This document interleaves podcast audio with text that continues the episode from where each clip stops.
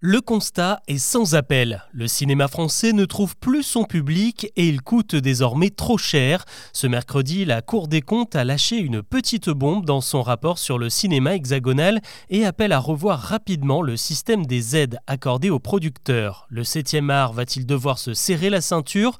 Comment relancer la machine et remplir à nouveau les salles? Avant d'aborder les autres infos du jour, c'est le sujet principal qu'on explore ensemble. Bonjour à toutes et à tous et bienvenue dans Actu le podcast qui vous propose un récap quotidien de l'actualité en moins de 7 minutes. C'est parti les chiffres parlent d'eux-mêmes. Avant la pandémie, seulement un film français sur quatre faisait un flop dans les salles avec moins de 20 000 spectateurs. Mais depuis, la situation s'est aggravée. Désormais, c'est une production sur trois qui ne trouve pas son public et qui finit avec un bilan financier dans le rouge.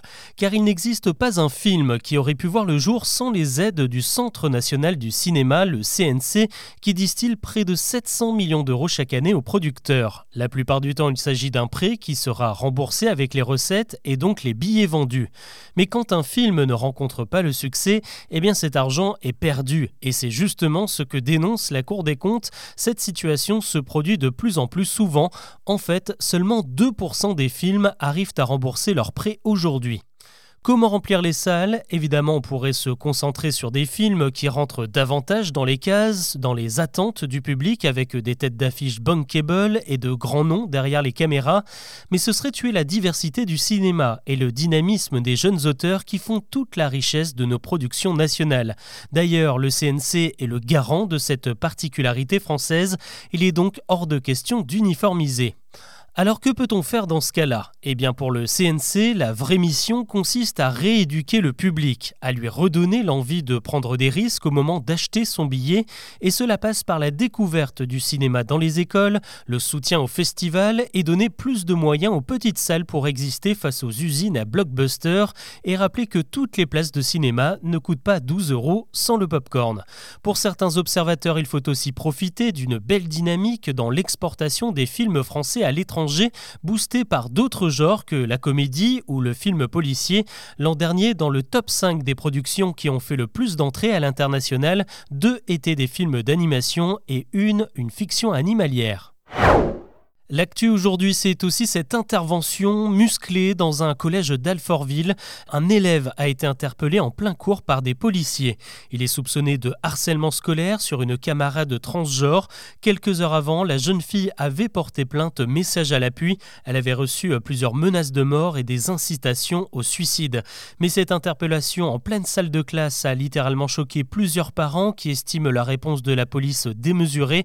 De son côté, le gouvernement assume ce mercredi tout est conforme aux procédures et c'est justement ce type de réaction qui permettra de faire diminuer les cas de harcèlement scolaire.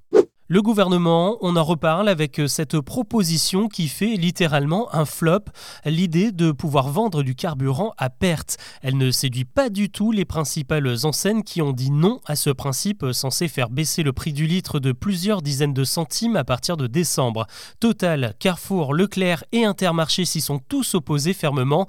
Mardi, les petites stations indépendantes avaient pourtant réussi à négocier des aides pour mettre en place l'opération, mais pas sûr qu'elle aille au bout finalement, sachant qu'une modification du Code du commerce doit d'abord être votée à l'Assemblée. Pour le moment, il est interdit de vendre à perte. C'est le seul moyen d'éviter une nouvelle pénurie. Selon une info de l'AFP, la vente d'antibiotiques va bientôt être rationnée dans les pharmacies en France. Cette mesure s'appliquera uniquement s'il y a des signes de rupture de stock sur certains produits bien précis. Il sera alors impossible de repartir avec plusieurs boîtes d'avance. Les médicaments seront vendus à l'unité, gélule par gélule. Le pouvoir d'achat, encore et toujours dans l'actu, avec cette étude assez inquiétante révélée par le Figaro. Il manquerait près de 600 euros par mois aux Français pour qu'ils puissent vivre confortablement, en fait sans avoir à planifier leur budget au centime près. Cette estimation est réalisée chaque année et elle a littéralement bondi. Elle était de 470 euros en 2021 et elle a donc grimpé de 25% en deux ans. La faute évidemment à l'inflation. D'ailleurs, si on donnait 600 euros de plus aux personnes, interrogées, elle les dépenserait en priorité dans l'alimentation, les loisirs et l'électricité ou l'essence. Que se passe-t-il au Haut-Karabagh? La situation est confuse après le pilonnage massif réalisé dans la région hier par l'Azerbaïdjan, une attaque qui a fait une trentaine de morts et près de 200 blessés. Ce mercredi matin, les forces arméniennes qui défendent le Haut-Karabagh ont annoncé qu'elles déposaient les armes. Plus d'un millier d'enfants ont été évacués en urgence. Le reste de la population vit terrée dans les caves et les abris antimissiles. Pour la communauté internationale, l'Azerbaïdjan s'est lancé dans une opération de répression injustifiée contre le Haut-Karabagh qui réclame son rattachement à l'Arménie. Le Conseil de sécurité de l'ONU doit se réunir dans les prochains jours pour euh, condamner l'Azerbaïdjan. Allez, plus léger, c'est la fin d'une époque dans le métro parisien.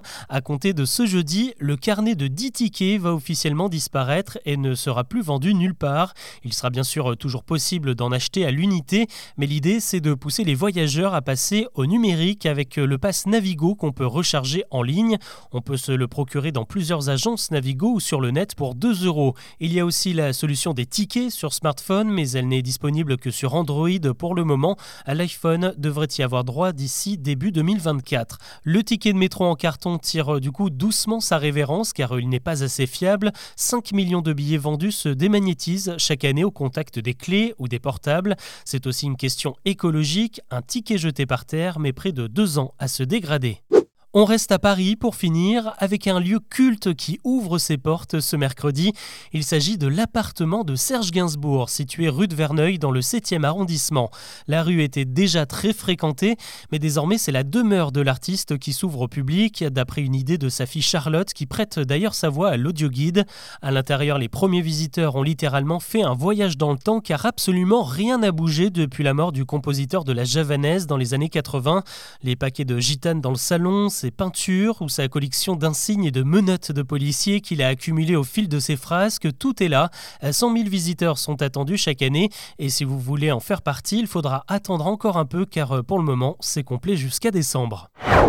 Voilà ce que je vous propose de retenir de l'actu aujourd'hui. J'espère que ça vous a plu. Si c'est le cas, n'hésitez pas à vous abonner et vous pouvez aussi euh, laisser un commentaire sur votre plateforme d'écoute. On se retrouve demain pour un nouveau récap.